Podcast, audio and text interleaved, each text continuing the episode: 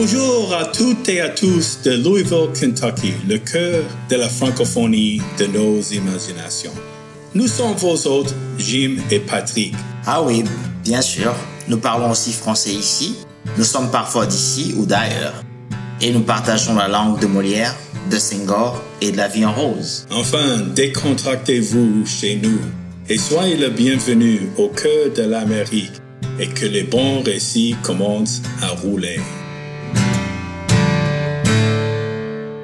Bonjour Patrick, comment ça va ce matin? Euh, Jim, ça va très bien. Et toi, comment vas-tu? Je te souhaite un joyeux derby qui arrive très bientôt. Oh, mon cher, on y attend. J'attends. Et avec le Bourbon et tout, euh, avec euh, les festivités, ça sera super, je pense.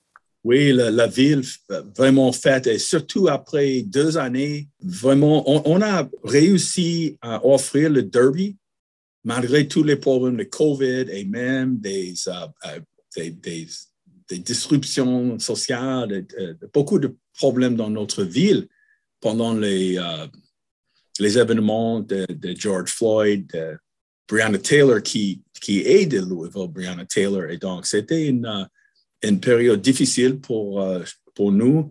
Même le derby euh, était bien affecté par ça. Mais, en voyant les résultats qui vont être plus favorables pour la ville et pour les différentes communautés de notre ville à l'avenir. Et donc, cette année, c'est le, le, 5 mai et, et Thurby, ça, c'est le jeudi qui précède Derby. Euh, le Oaks, qui est une très grande journée aussi, vendredi. Et Derby, ça tombe sur le 7 mai, qui est le premier samedi du mois de mai. Et, Patrick, je ne sais pas si tu es au courant de ça, mais ça a commencé en 1875, donc c'est une tradition très, très longue.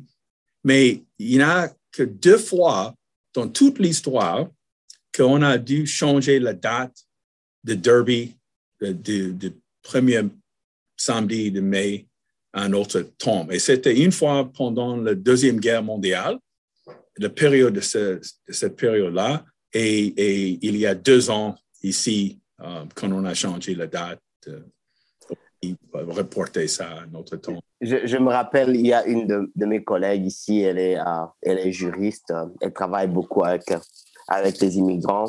Alors, quand euh, on avait commencé à penser à soit annuler le derby ou à reporter les derby pendant 2020, euh, elle était tellement triste. Vraiment, vraiment triste. Triste au point qu'elle allait même pleurer. Pour dire que le derby, pour euh, nous du Kentucky, c'est quelque chose de, de valeureux, c'est quelque chose de si important que on attache même à certaines de nos identités à ces points-là. Et euh, elle, me disait que ça, c'est le seul moment où toute sa famille s'est réunie et il n'y a pas de politique, il n'y a pas autre chose. Il n'y a que le course de chevaux, un peu de boisson, un peu à manger et les vêtements. Pour elle, c'était un choc terrible. C'est un Super Bowl annuel à Louisville.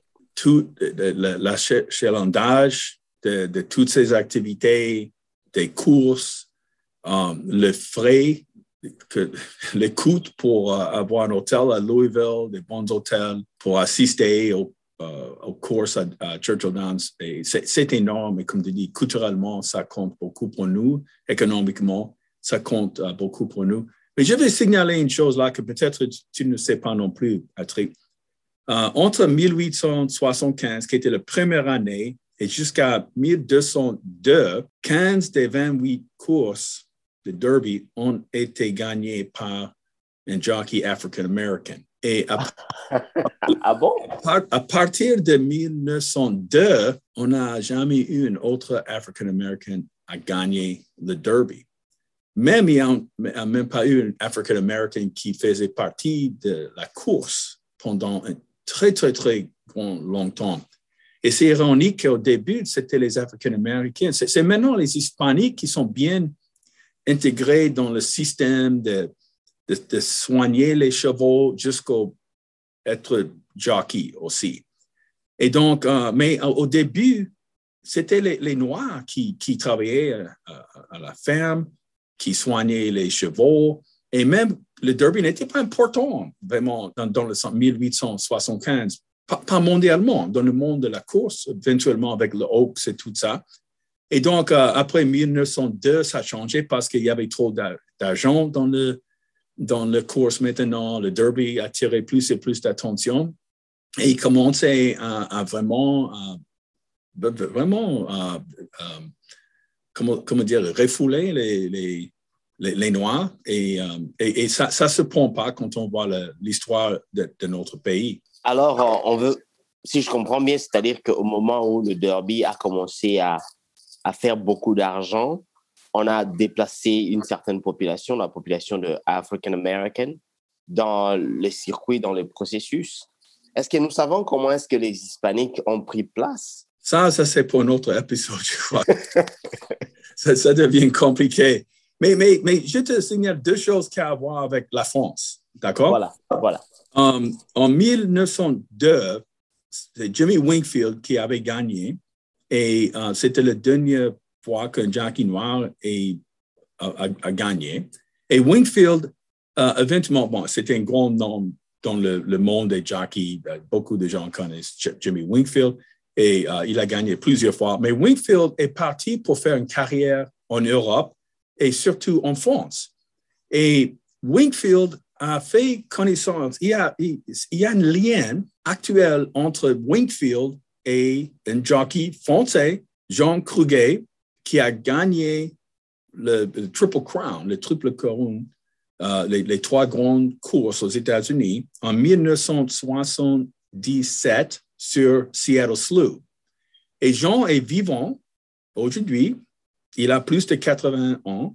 Il habite à Prospect, Kentucky, qui est juste au, bord de Louisville. J'ai écrit un article sur lui avant, j'ai fait sa connaissance et, même on a créé un, cadre, y a un artiste qui a créé un cadre qui montre le jeune Jean Kruger qui faisait la connaissance de, à ce temps-là, vieux Jimmy Wingfield à la fin de la carrière de Jimmy et jusqu'au début de la carrière de Jean Kruger, euh, qui se sont rencontrés en France euh, il y a des, années. Quoi. Et ça, c'est intéressant quand on voit un Français et, euh, qui a gagné le, Triple Crown et le Derby et Jimmy Wingfield qui est parti en France. Laisse-moi répéter un peu. Tu dis que M. Kruger a gagné le Triple Crown sur le même cheval? Oui, c'est ça. Comme, wow!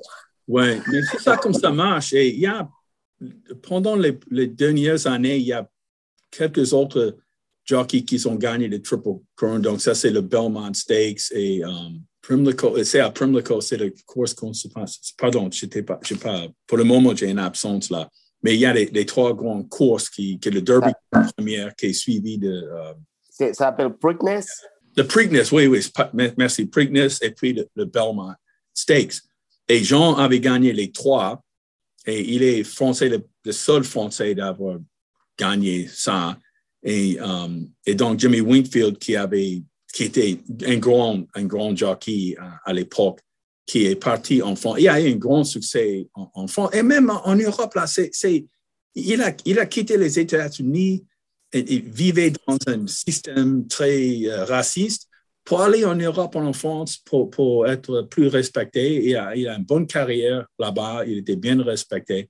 Et donc, ce cadre qu'on a avec les deux ensemble, c'est très symbolique. Et, quand on parlait à Jean, on dit, ça c'est incroyable que la connexion à ces jockeys au, au début du siècle, à la fin du 19e siècle, jusqu'à aujourd'hui, il y a une connexion réelle entre Jean et, Jimmy Wingfield. Ouais, l'histoire de l'histoire de Jean Kruger euh, nous montre comment est-ce que les jockeys sont devenus internationaux.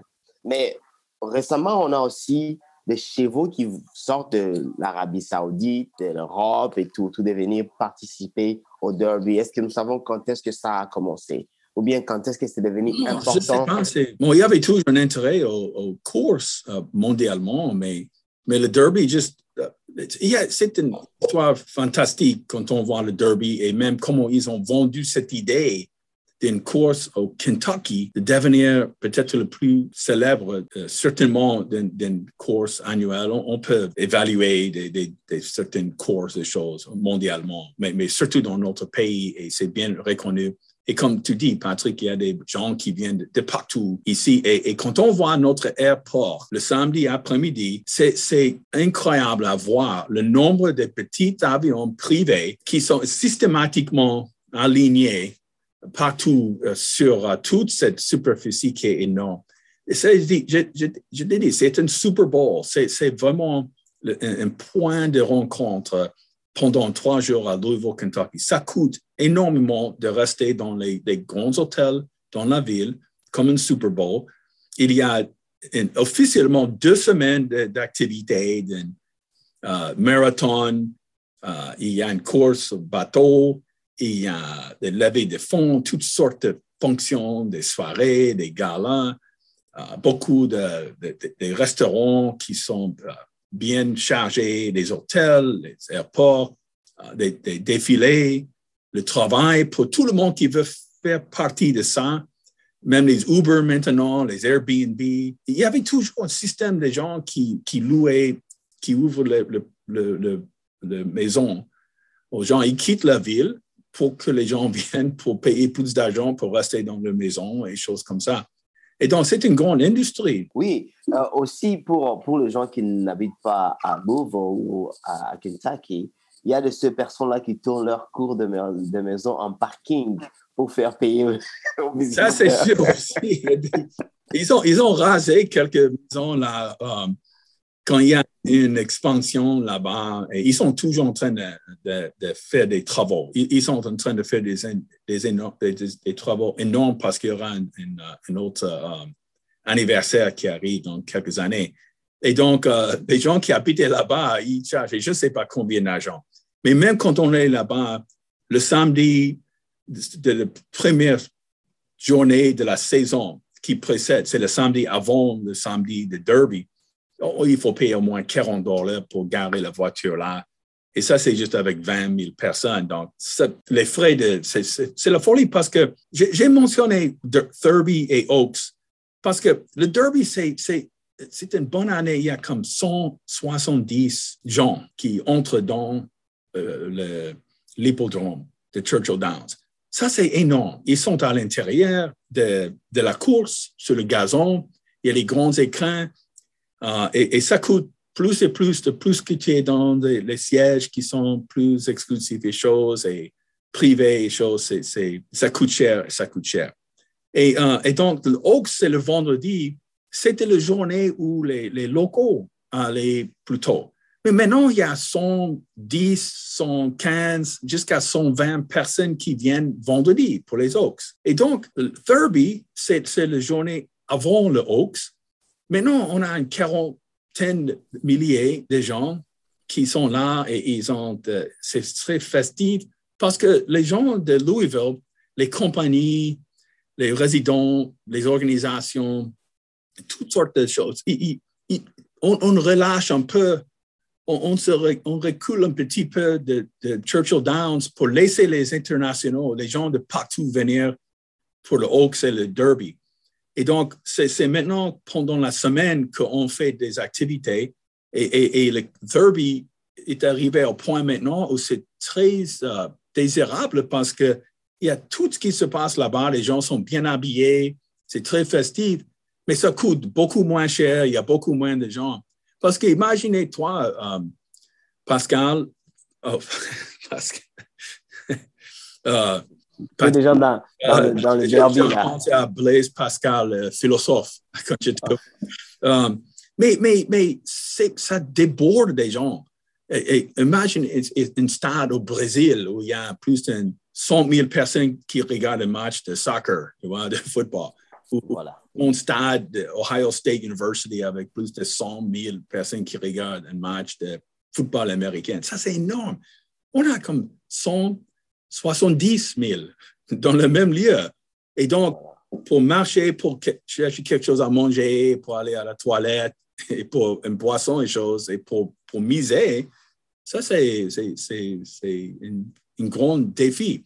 Et les gens, c'est une, la mode et, c'est tout ça, c'est un grand défilé de mode parce que les gens portent les chapeaux, les, costumes, toutes sortes de choses. C'est incroyable, c'est un événement impressionnant, n'est-ce pas? Non, espérons qu'avec euh, le derby et avec euh, euh, cette histoire de Covid, espérons que ça va, ça va partir ou plutôt on saura comment aménager parce que il est vraiment temps que la société reprenne et je verrai vraiment D'habitude, moi, j'assiste au derby. J'ai été, euh, je crois, pour le Hawks ou Derby une seule fois. Je n'ai pas encore été au derby. Et j'ai très souvent, je suis à la maison ou avec des amis, des gens qui sont en train de miser à partir de leur téléphone, en train de boire ou manger quelque chose.